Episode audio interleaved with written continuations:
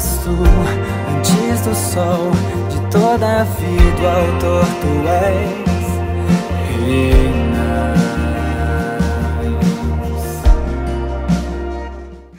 Olá, tudo bem com você? Graça e paz. Que bom que o Espírito Santo te direcionou a estar ouvindo essa mensagem.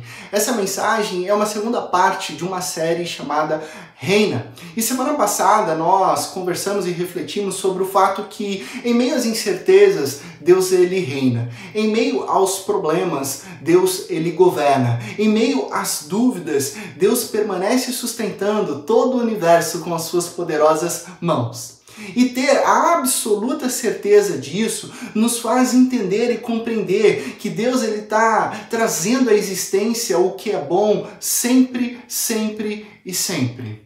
É claro que em meio a situações incertas, de dúvidas e de crises, a jornada da vida ela se torna muito mais árdua. Porém, são os momentos de incerteza que nos levam a um relacionamento mais profundo com Deus. Você pode observar olhando para a sua própria vida. Quantos momentos de perdas, de lutas, de situação de desemprego, de situação até de enfrentamento de uma doença te levaram a orar pela primeira vez? Ou te conduziram a intensificar as suas orações e se aprofundar num relacionamento mais íntimo com o Pai? Deus ele recupera a nossa atenção através de situações muitas vezes angustiantes, de crise e de sofrimento. É por isso que o escritor C.S. Lewis disse certa vez que o sofrimento ele é um megafone de Deus para o mundo que está surdo. Por que, que eu estou pregando novamente sobre incertezas ou sobre o sofrimento? Simples. Nós hoje, infelizmente, estamos vivendo o pior cenário político da história do Brasil. Uh, talvez seja uma situação que nós nunca tenhamos experimentado anteriormente. Eu acredito que todos vocês, né, você na sua casa, você sua família, esteja acompanhando o cenário desastroso, o caos da situação política econômica do nosso país. Última sexta-feira, o ex-ministro Sérgio Moro convocou uma coletiva de imprensa anunciando a sua demissão, mas junto com esse anúncio, uma série de acusações gravíssimas de crimes de responsabilidade, de obstrução da justiça, de responsabilidade administrativa que o senhor presidente Jair Bolsonaro possa ter cometido.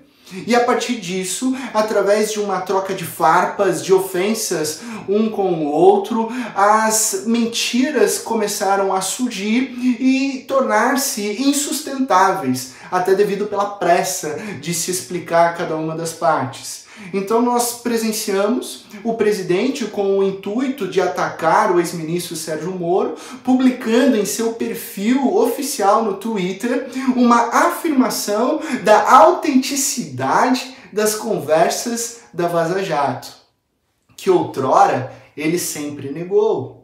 Em, sua, em seu pronunciamento às 17 horas, o presidente também alegou não ter nenhuma influência ou interferência nas investigações da Polícia Federal. Mas nós já temos três fatos onde ele mesmo notificou que havia interesse e que solicitou algumas demandas que não eram, não lhe cabiam como função presidencial. Sérgio Moro, considerado até o momento um herói nacional, ele assume ao vivo diante do Brasil que cogitou, na verdade, combinou uma pensão ilegal. E ao mesmo tempo, ele vaza prints de uma conversa íntima para uma rede de, de televisão. Ele sendo um ex-magistrado com uma longa trajetória, julgando, agindo, atuando como juiz, muito bem sabe que provas têm o seu lugar no devido processo legal. Sérgio Moro, que afirmou e acusou o presidente de interferência nas investigações, meses atrás, numa entrevista num canal de mídia, afirmava que não havia interferência do presidente. Uma contradição. Carla Zambelli, ao se defender dos prints que foram expostos, acabou expondo novas conversas em WhatsApp junto ao ex-ministro Sérgio Moro, porém, na sua ânsia de se defender, ela esqueceu dos fatos e das datas, deixando assim claro, assumindo que realmente mentiu quando acusou a imprensa de fake news, quando na verdade ela já sabia de tudo que estava acontecendo. E por último, e não menos trágico, o próprio Palácio do Planalto republicou um registro de exoneração que agora não tem mais assinatura do ex-ministro Sérgio Moro.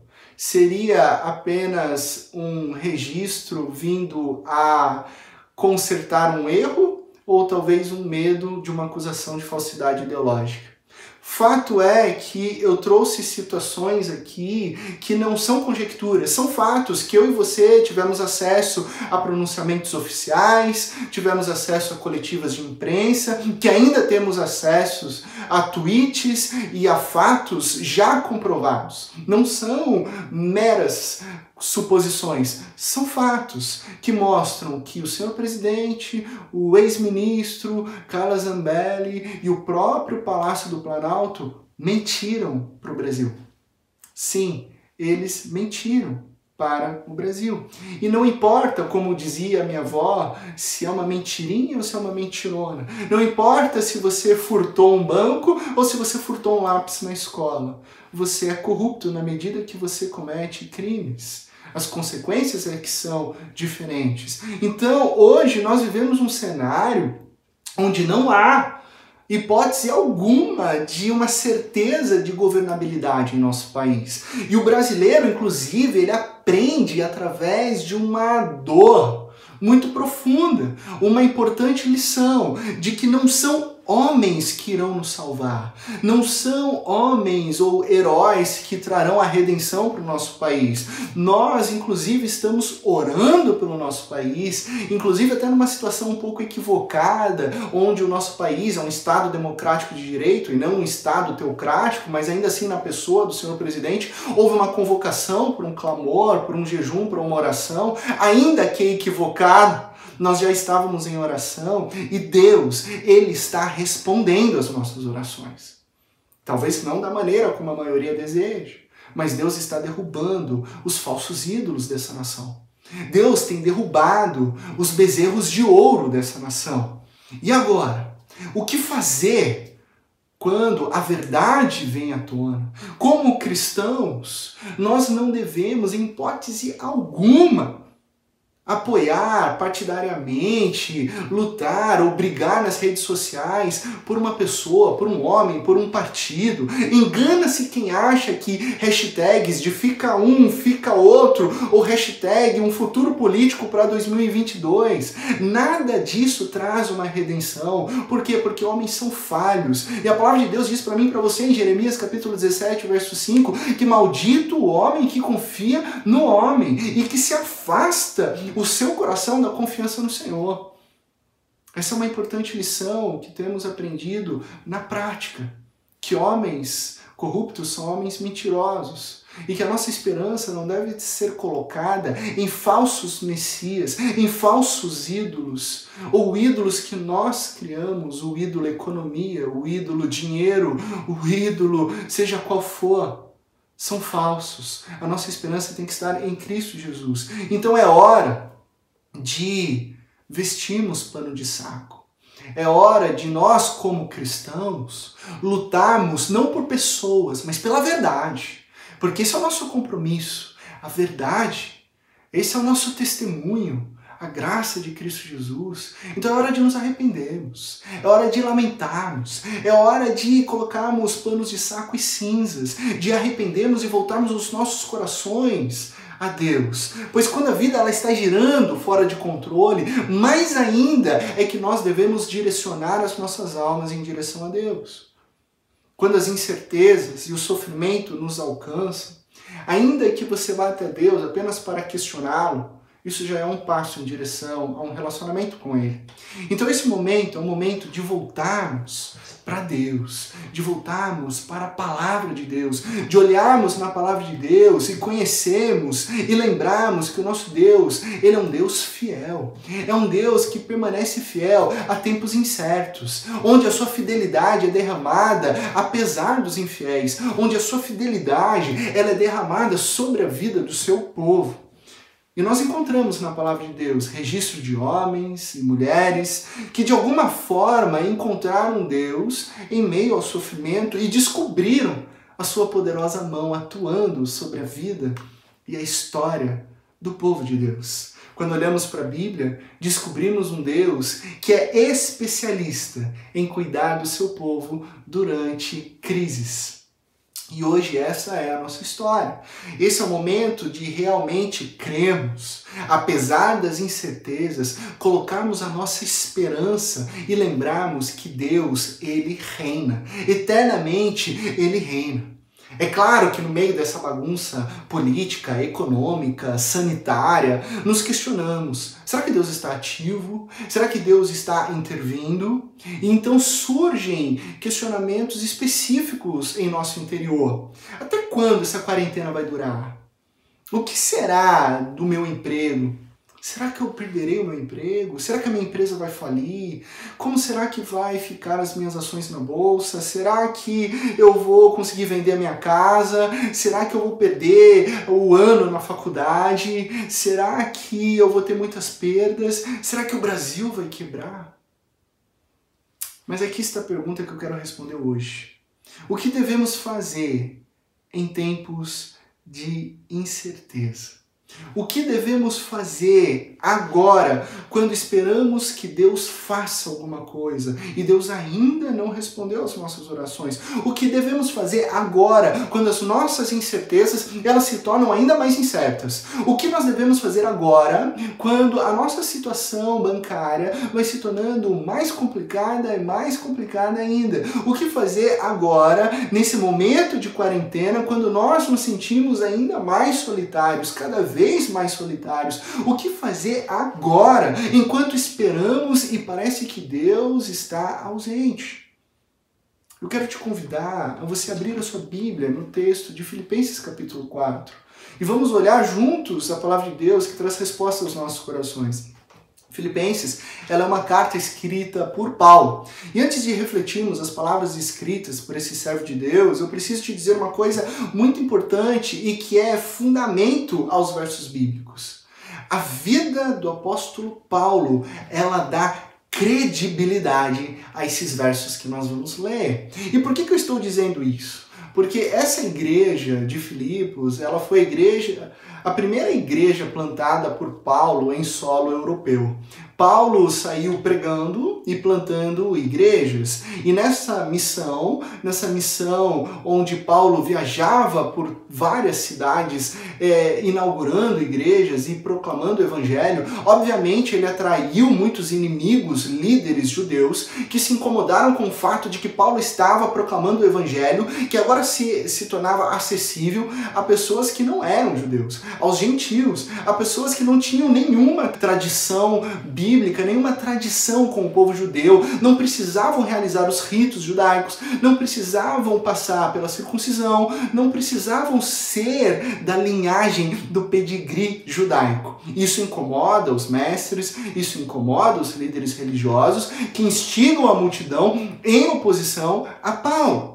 E o atacam por diversas vezes. Paulo, no momento que ele escreve essa carta, ele está preso. Ele está preso. Paulo, inclusive, a caminho de Roma, enfrentou um naufrágio quando ele ainda estava preso. Paulo, ele foi espancado e preso não uma, não duas, mas diversas vezes. A narrativa bíblica nos revela que Paulo chegou a ser apedrejado e ser declarado morto, quando na verdade ele não estava. As pessoas o abandonaram achando que ele estava morto na estrada.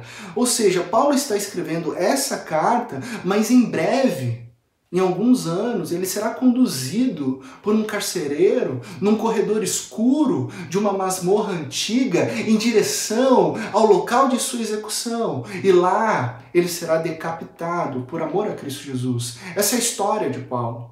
Essa é a sua narrativa de alguém que foi encontrado e pregou o Evangelho de Cristo Jesus. E por que, que eu estou dizendo tudo isso para você? Porque qualquer que seja a sua dificuldade agora, Paulo passou por momentos terríveis também. E ele enfrentou a face da morte, não uma, nem duas, mas várias vezes. E ele morreu por amor a Cristo Jesus. Então, sabe quando você se reúne com os amigos e de repente você conta a sua história de dor e de sofrimento, mas você acaba contando é, logo no início, e aí você começa a ouvir outras histórias, e no final aquele seu amigo conta uma história bem mais chocante, bem mais profunda, a ponto de te deixar até envergonhado diante da sua história de sofrimento? Pois bem, Paulo é essa, essa pessoa que passou por vários tipos de provações, enfrentou dores, angústias e situações bem críticas. Então ele escreve essa carta que hoje está em nossas mãos e ele tem muito a dizer sobre as nossas incertezas hoje e como nós enfrentamos esse momento de crise e de angústia. Filipenses capítulo 4, quero te convidar a fazer a leitura de Filipenses capítulo 4, dos versos 4 ao verso 7. Assim diz a palavra de Deus: Alegrem-se sempre no Senhor. Novamente direi: alegrem-se, seja a amabilidade de vocês conhecida por todos. Perto está o Senhor. Não andem ansiosos por coisa alguma, mas em tudo, pela oração e súplicas, e com ação de graças, apresentem seus pedidos a Deus. E a paz de Deus, que excede todo entendimento, guardará o coração e a mente de vocês em Cristo Jesus. Vamos orar. Pai de amor, obrigado pela oportunidade de lermos esse trecho que nos encoraja e que nos leva a descobrir essa paz que excede todo entendimento. Pedimos que o teu Santo Espírito fale conosco através da tua palavra. É no nome de Cristo que nós oramos. Amém. Amém. Paulo começa alegrem-se sempre no Senhor. E esse começo já é ilógico, esse começo já mexe conosco, porque você pode imediatamente responder, Paulo, como assim? Alegrem-se no Senhor. Você não imagina o que eu estou vivendo hoje. Você não imagina o que nós estamos passando hoje. Ei, Paulo, alô, você não está no Brasil, você não está em 2020, aqui está um caos político, está um caos econômico, está um caos sanitário. Você nem imagina o que é coronavírus e a situação que está acontecendo em todo mundo. Mas Paulo ordena: alegrem-se sempre no Senhor. E nós precisamos entender o que, que Paulo está querendo dizer com essa ordem de alegrar sempre no Senhor. Essa declaração não diz apenas alegrem-se, ela traz um complemento, um complemento que é alegrem-se sempre no Senhor.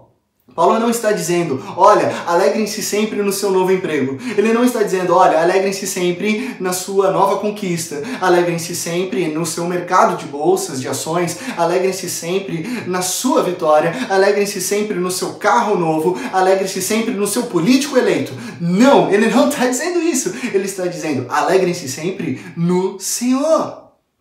E todos nós sabemos o que é alegrar-se, regozijar-se em algo. Trata-se de quando uma emoção ela é associada a uma boa notícia e que gera em nós um sentimento de prazer, um sentimento de alegria, um sentimento que nos encanta de felicidade. E Paulo está dizendo algo muito profundo. Ele está dizendo para mim e para você: olha só, Presta atenção, gaste tempo, o tempo que for necessário para capturar a emoção e associá-la à boa notícia de que a bondade, de que a misericórdia, de que a graça de Deus foi derramada sobre a sua vida. Capture essa emoção, associe a essa boa notícia, concentre-se nisso, deixe as outras coisas deste mundo de lado e perceba a realidade do que Deus fez por mim e por você, a ponto de suas emoções estarem ligadas a essa grande notícia. Alegrem-se sempre no Senhor. Novamente direi: alegrem-se. Mas como isso se dá na prática, pastor? Significa refletir sobre a graça, a bondade, a misericórdia de Deus, meditar nisso diariamente, até que as suas emoções elas sejam conduzidas para essa realidade que é diária. Na minha vida e na sua vida. A todo momento, as nossas emoções, os nossos sentimentos, eles se competem. E esse é o problema, porque há uma espécie de ladrões da alegria, né? Seja a indústria do entretenimento que quer fazer com que eu e você nos alegremos em jogos, em é, filmes, em séries, em toda essa indústria do entretenimento, ou seja, uma, um ladrão da alegria que nos motiva ao lado consumista, ao lado de títulos, de posses, de carros, em todo momento essa, esses ladrões querem capturar as nossas emoções e linká-las a esse tipo de alegria que está numa camada deste mundo. Mas Paulo está nos dizendo: ei, é hora de deixar essas coisas que são secundárias, porque nós não pertencemos a este mundo, e concentrar o nosso foco, a nossa é, é, emoção, os nossos sentimentos no que deve ser sempre em nossas vidas. A alegria indizível que vem do nosso Senhor. Então é uma ordem para mim e para você, intencionalmente aprendemos, aprendermos a alegrarmos nas bênçãos que vêm de Deus. Quando olhamos o que Deus fez por nós, quando meditamos, quando conectamos essa emoção, a boa notícia de salvação em Cristo Jesus, o que, que acontece? A alegria do Senhor se torna uma consequência dessa conexão. Então, Paulo, ele está dizendo isso. E ele diz: seja, versículo 5, a amabilidade de vocês conhecida por todos, pois perto está o Senhor. Começar de trás para frente. Perto está o Senhor. Esse é o Deus conosco. No meio da crise e da angústia, ele não está longe. Mas Paulo diz no verso 5: Seja a amabilidade de vocês conhecida por todos.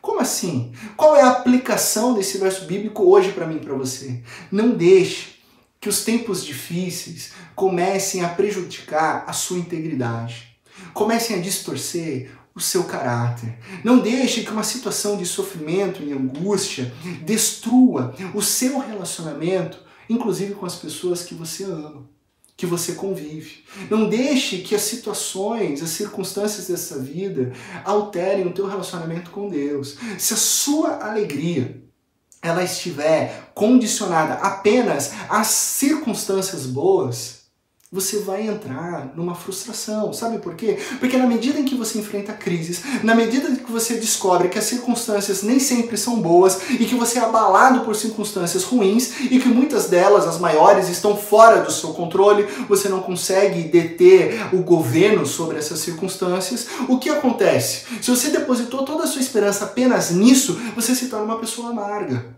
O seu temperamento, ele vai ser moldado a partir das circunstâncias e você vai consequentemente se tornar uma pessoa rude, uma pessoa grossa, você vai se tornando inclusive uma pessoa de difícil convívio, porque você está diante de circunstâncias e carrancudo diante essas circunstâncias ruins, a ponto de as pessoas perguntarem para você o que há de errado, por que, que você anda dessa maneira, cabisbaixo, e você responde, você não está vendo?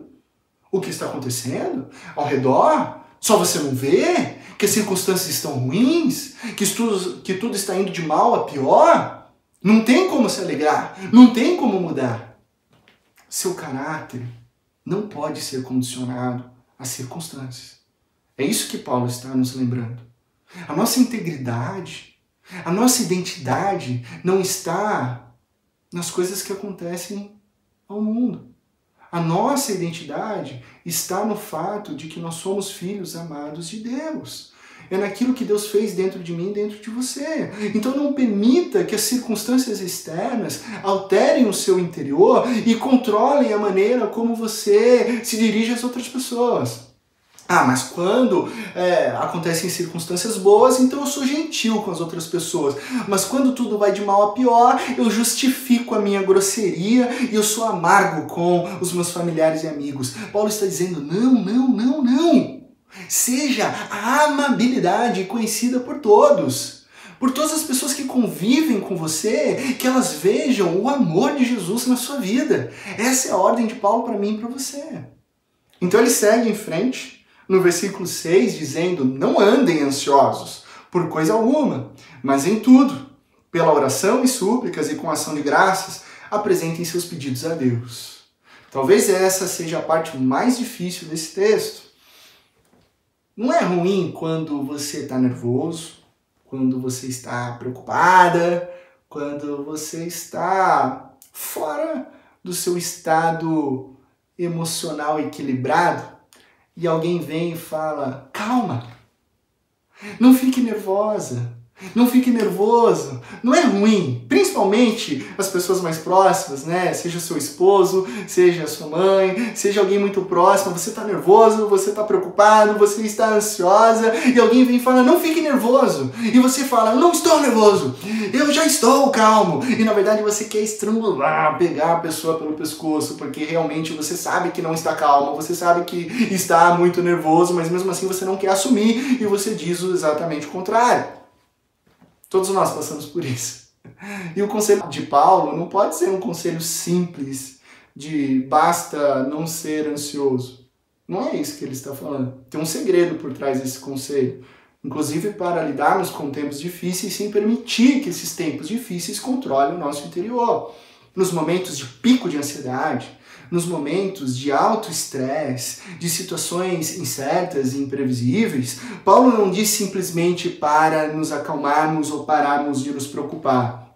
Não, observe o complemento do texto. Não andem ansiosos por coisa alguma, mas em tudo Seja situação de casamento, situação econômica, situação financeira, situação profissional, situação espiritual, situação relacional, em tudo que você se sentir sobrecarregado, você se sentir ansioso, cheio de preocupações, a ponto de você começar a falir mentalmente, espiritualmente e relacionalmente, o segredo é o seguinte: não é simplesmente parar de ser ansioso, mas sim pegar toda essa carga, toda essa situação hoje e agora, e pela oração, pela súplica, pela ação de graças, apresentem seus pedidos a Deus.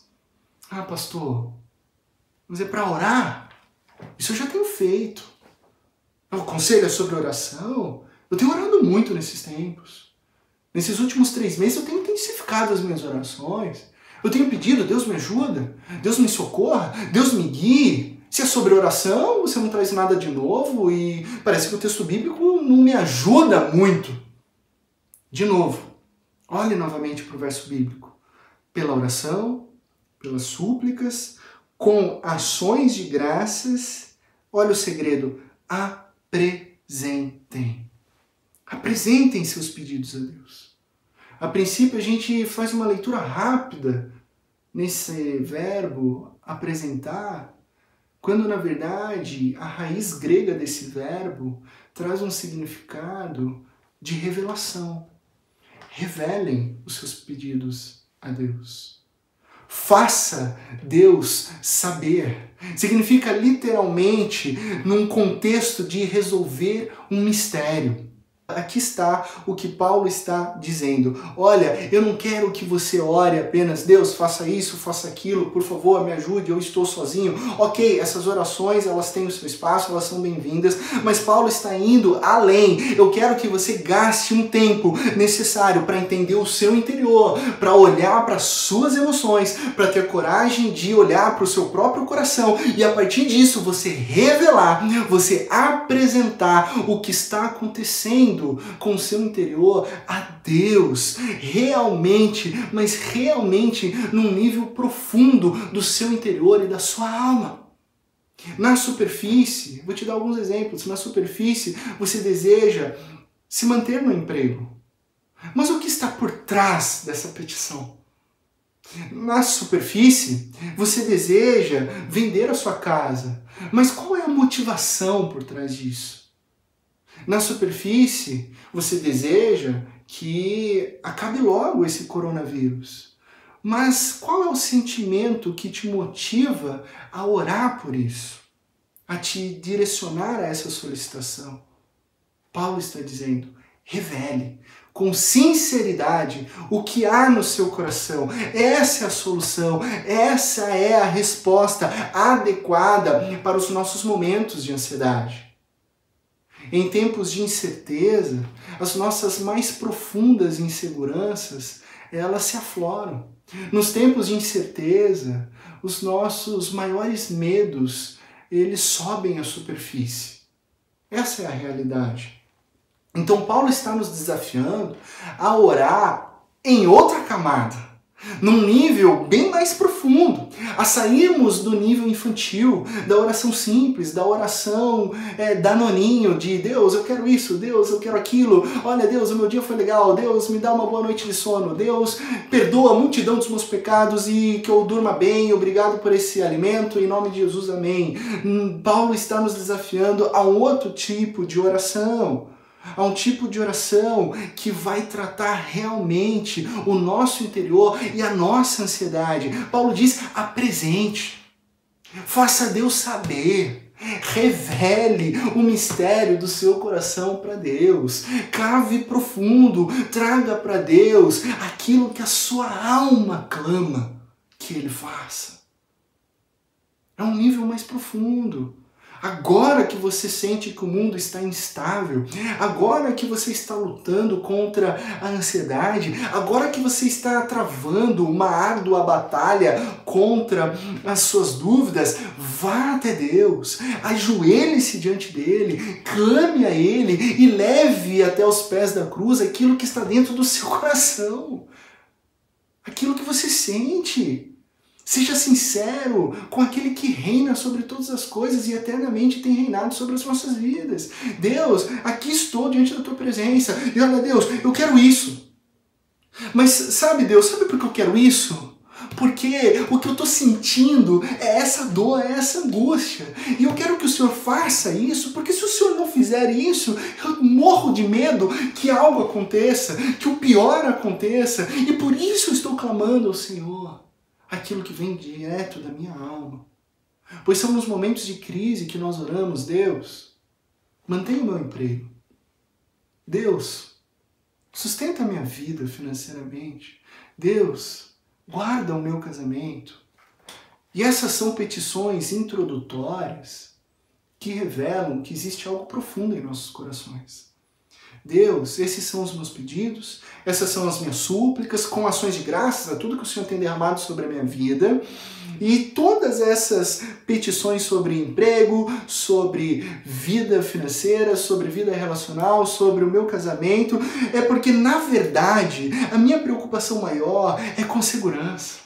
Na verdade, o meu desejo é manter a minha família ancorada e segura, porque na verdade, Deus, eu tenho medo dessa situação que nós estamos vivendo hoje. Na verdade, eu tenho uma necessidade, Deus, de sentir amado. Deus, na verdade, eu quero provar para as pessoas ao meu redor que eu as amo. Eu quero ter um tempo de qualidade, relacionamento com os meus filhos e com as minhas filhas. Deus, na verdade, eu tenho medo que talvez o Senhor não me conheça, ou que pior, eu não te conheça profundamente. Deus, o que está dentro do meu coração é o desejo de te conhecer como um pai e de ter realmente a identidade de ser um filho e uma filha amada pelo Senhor, de te conhecer verdadeiramente.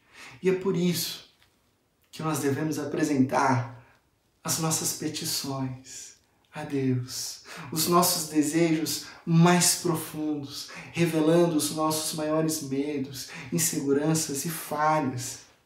Porque somente quando você leva todo o seu interior, a sua camada profunda a Deus, é que se cumpre o que está no verso 7. E a paz de Deus, que excede todo entendimento, guardará o coração e a mente de vocês em Cristo Jesus. É a paz de Deus. A paz de Deus não é as circunstâncias dos homens, não é a paz dos homens. De tipo, oh, hoje foi tudo bem. As crianças brincaram, elas dormiram cedo. Hoje lá no trabalho meu chefe não pegou no meu pé e parece que eu não vou ser demitido. Parece que está tudo certo, parece que está encaminhando as coisas. Essas são as pazes das circunstâncias deste mundo, dessa realidade.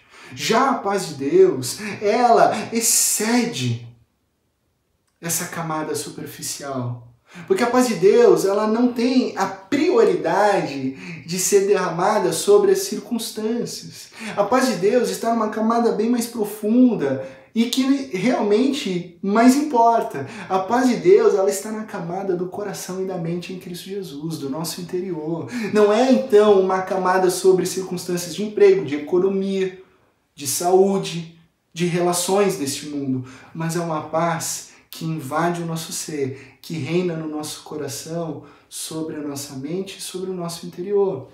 Deus está dizendo a mim e a você hoje, através da Sua palavra: deixe-me guardar o teu coração. Deixe-me guardar a tua alma. Para que viver ansioso? Para que viver corroído pela preocupação, pelo estresse? E se você puder viver nesse mundo de incertezas, mas com a paz de Deus? Deus está dizendo: que tal, ao invés de você ficar estressado, ansiosa, explodindo com as pessoas que você tanto ama, que tal se você aprendesse a orar? A orar de uma maneira bem mais profunda, que te traz a verdadeira paz que excede todo entendimento. Em tempos de incerteza, sabe o que nós devemos fazer? Nós devemos orar até que a paz de Cristo Jesus venha sobre nós. Em tempos de incerteza, nós devemos ficar de joelhos, não até que o mundo mude, porque ele pode não mudar. Nós devemos ficar de joelhos e clamar a Deus, não para que a política melhore, porque na verdade ela pode até piorar, não para que os nossos filhos se tornem perfeitos, não para que o casamento alcance as nossas expectativas pessoais, mas nós devemos nos ajoelhar e orar, porque Deus prometeu que quando nós apresentamos o nosso interior, a Ele, Ele derrama sobre mim sobre você a verdadeira paz que excede todo entendimento, que guarda, que vigia, que abraça os nossos corações. É dizer, Deus, tá aqui o que eu quero. Deus, eu quero isso, porque eu sinto essa dor. Deus, eu te entrego, porque se o Senhor não agir, eu tenho medo que aconteça tal coisa. Porque essa é a minha insegurança, ela tem nome. Esse é o meu medo, ele tem nome. E eu acho que eu nunca aprendi a confiar no Senhor, então eu quero aprender a confiar no Senhor agora, no meio dessa dor e dessa crise.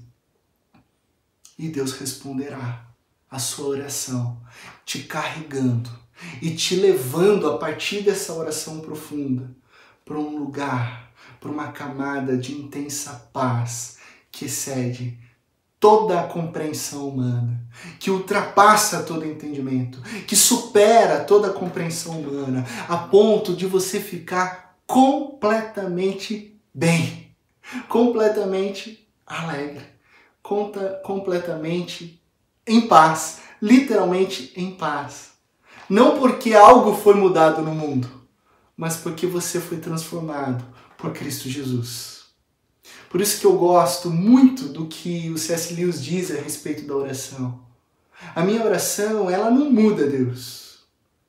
Mas as minhas orações, elas me mudam. Me mudam até o ponto em que eu possa desfrutar da paz de Cristo Jesus. Concluindo, eu quero nesse momento a te encorajar a realizar essa oração de maneira mais profunda, nessa camada mais íntima. Ainda que você não tenha a prática da oração, ainda que você nunca tenha orado, ainda que você diga, mas pastor, eu não sou um guerreiro de oração, eu nem sei por onde começar, ainda assim eu quero te fazer esse convite a você fazer essa oração que traz paz. E é por aqui que nós começamos. Pai de amor, eu preciso que você e aí você preenche. E aí você escreve. E aí você diz o que você precisa de Deus. Pai de amor, eu preciso que você faça isso. Pai de amor, eu preciso que você cuide disso. Pai de amor, eu quero tanto que você realize isso na minha vida. Esse é o primeiro passo. Mas o segundo passo, ele é ainda mais interessante. Porque você diz, Deus, eu estou pedindo isso porque se você não agir, eu sinto o medo de eu tenho a insegurança que eu morro de medo que algo aconteça, de que certa situação não dê certo, de que tal plano não se concretize, e então você será condicionado a verbalizar, a trazer com sinceridade aquilo que está no seu coração e deixar nas mãos do Eterno seus verdadeiros medos, inseguranças, falhas e a causa de toda ansiedade. Comece com a sua maior ansiedade. Comece compartilhando com Deus aquilo que você mais esteja estressado, aquilo que tem tirado o teu sono, aquilo que tem gerado as discussões intermináveis em família, aquilo que tem é, te deixado atordoada.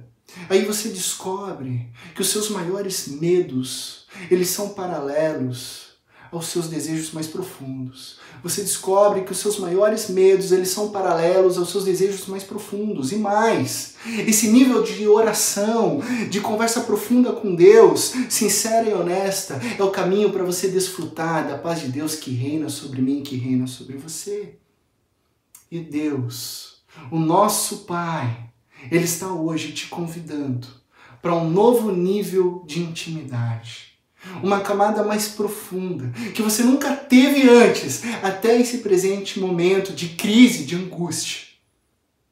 Lembre-se que em meio às incertezas, Deus reina. Em meio a essa situação, em tempo de insegurança, ore, ore até a paz de Cristo reinar em seu coração. Não se apegue às circunstâncias. Devemos orar e aprender a orar, não até que o mundo mude, mas até que a paz de Cristo Jesus venha reinar no meu e no seu coração. Porque Deus ele não perdeu o controle. Deus continua governando sobre todo o universo que está em suas poderosas mãos. Para refletir, para você praticar a partir de agora, de novo, você tem dois caminhos. Você pode olhar apenas para as circunstâncias dessa camada, desse mundo, da superfície, e então você se fechar em completa amargura, se tornando inclusive uma pessoa ranzinza e grosseira, perdendo e corrompendo o relacionamento com as pessoas que você ama, ou você pode aprender a orar. Aprender a orar num nível mais profundo, onde você possa revelar o seu desejo, o seu interior a Deus e ser abraçado pela paz que vem de Deus que ultrapassa, que excede toda a compreensão humana e que invade e reina o seu coração. Quando os tempos são difíceis e incertos, o que nós devemos fazer, o que você deve fazer hoje e agora é orar, orar, orar, até que a paz de Deus venha reinar em seu coração. Que Deus te abençoe, na mais absoluta certeza de que em Cristo Jesus todas as coisas ficarão bem. Eu quero deixar aqui agora uma canção, que você faça dessa canção uma oração a Deus. E assim a paz dele venha reinar na minha vida e na sua vida, não somente hoje, mas para todo sempre. Amém. A tua voz é como um rio de águas claras que corre sem pressa Ouvir o céu falar é como ser invadido pela luz do sol. Ilumina como um farol minha alma escura, vazia, sem calma. Essa paz que cede entendimento, eu quero conhecer. Não só ler ou falar, mas provar e aprender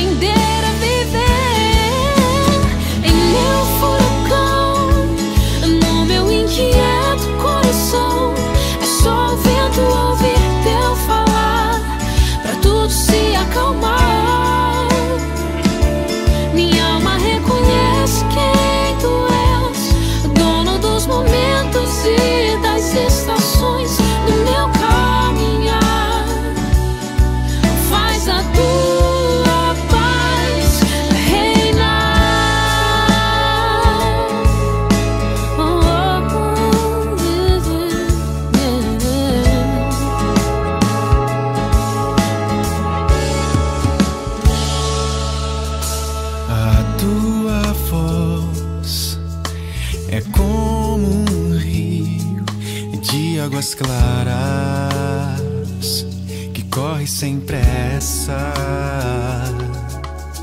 Ouvir o teu falar é como ser invadido pela luz do sol.